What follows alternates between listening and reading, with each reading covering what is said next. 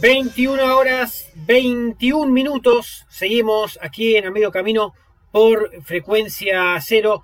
Bueno, la, lo que hemos hablado, charlado, analizado, pensado durante varios meses de pandemia, desde el 23 de marzo del año pasado hasta técnicamente hoy, o este 31 de diciembre, fueron varios meses donde directamente no hubo manera de recuperar eh, la actividad económica. La sucesiva continuidad de una pandemia, de un aislamiento obligatorio, motivó que muchos tuviéramos que estar encerrados y relacionarlos con el entorno de otra manera. Esto trasladado a los, a los comercios en la calle, a las pequeñas y medianas empresas, a cualquier tipo de emprendimiento, fue un golpe letal, como también lo fue para la educación, que lo discutiremos la próxima semana también con Maxi Gutiérrez sobre cómo impactó en la educación y cómo nos demostró el coronavirus que estando encerrado venimos eh, eh, impartiendo educación como hace 200 años de la época de eh, Domingo Faustino Sarmiento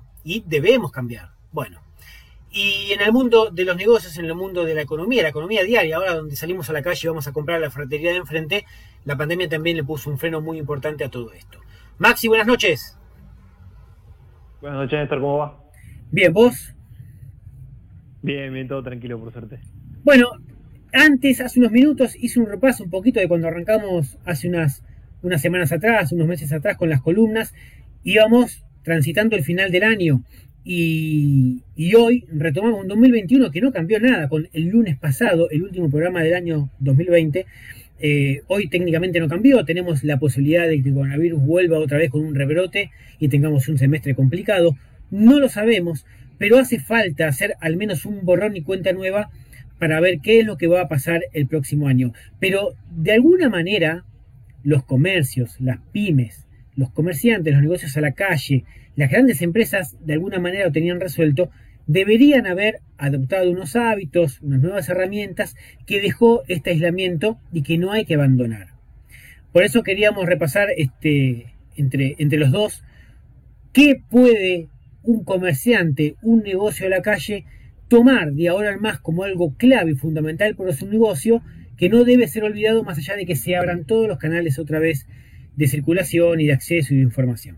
Como por ejemplo los nuevos hábitos que se generaron post pandemia. ¿Eso cómo lo ves?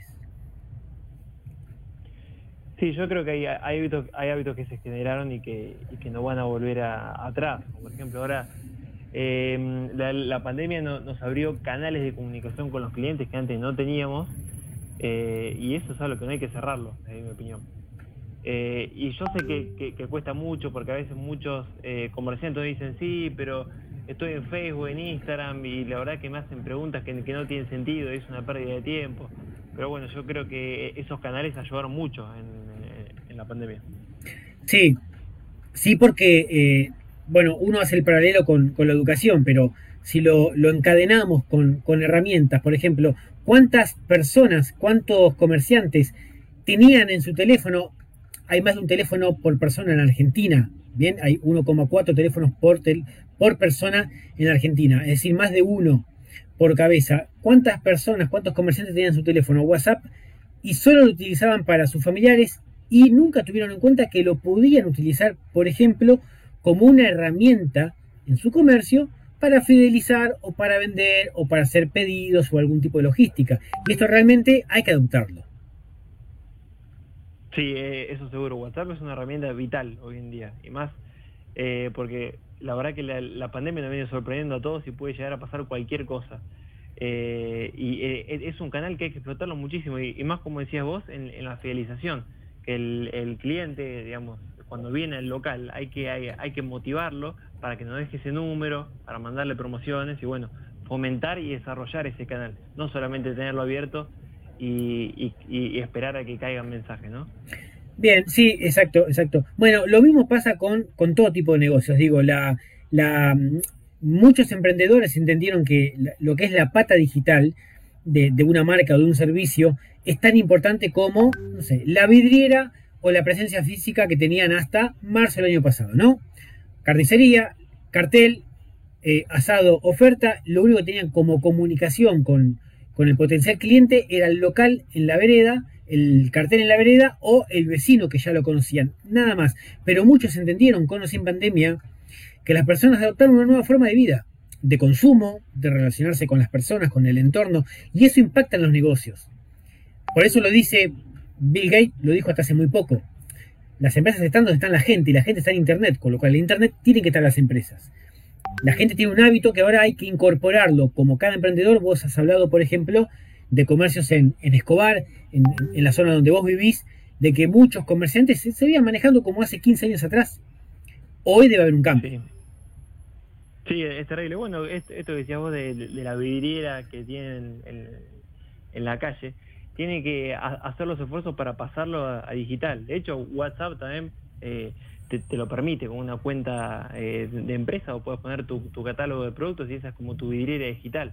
Sí. Como hay que, hay que buscar la, forma para poder transformarse y estar y tener presencia en, los canales digitales.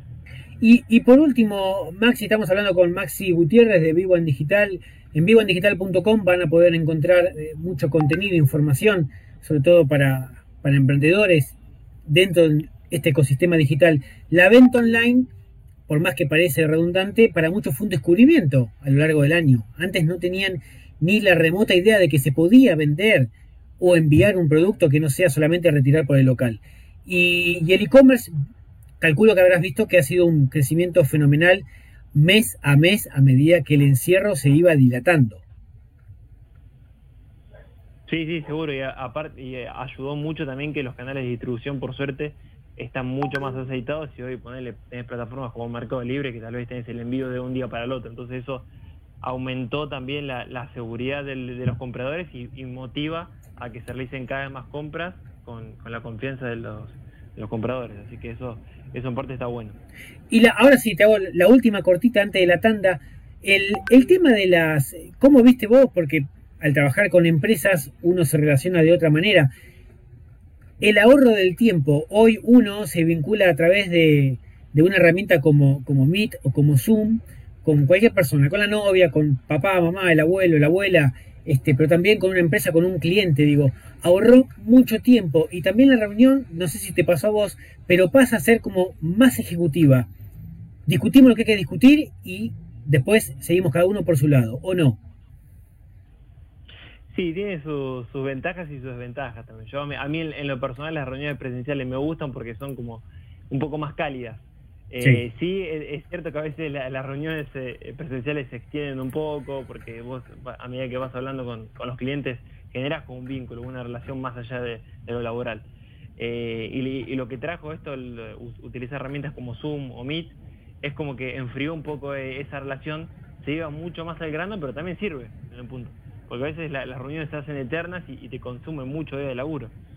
Así que yo, creo que la, clave está en encontrar un poco el equilibrio y, no perder el hábito de estas eh, eh, reuniones presenciales, con todos los cuidados, obviamente. Eso es algo que seguramente es más. Dentro de poco lo vamos a discutir porque también este, la reunión presencial para mí este, no se mancha, como diría Diego Armando Maradona. Maxi, nos recontamos en siete días. Dale, esto, un abrazo grande. Maxi Gutiérrez de Vivan Digital.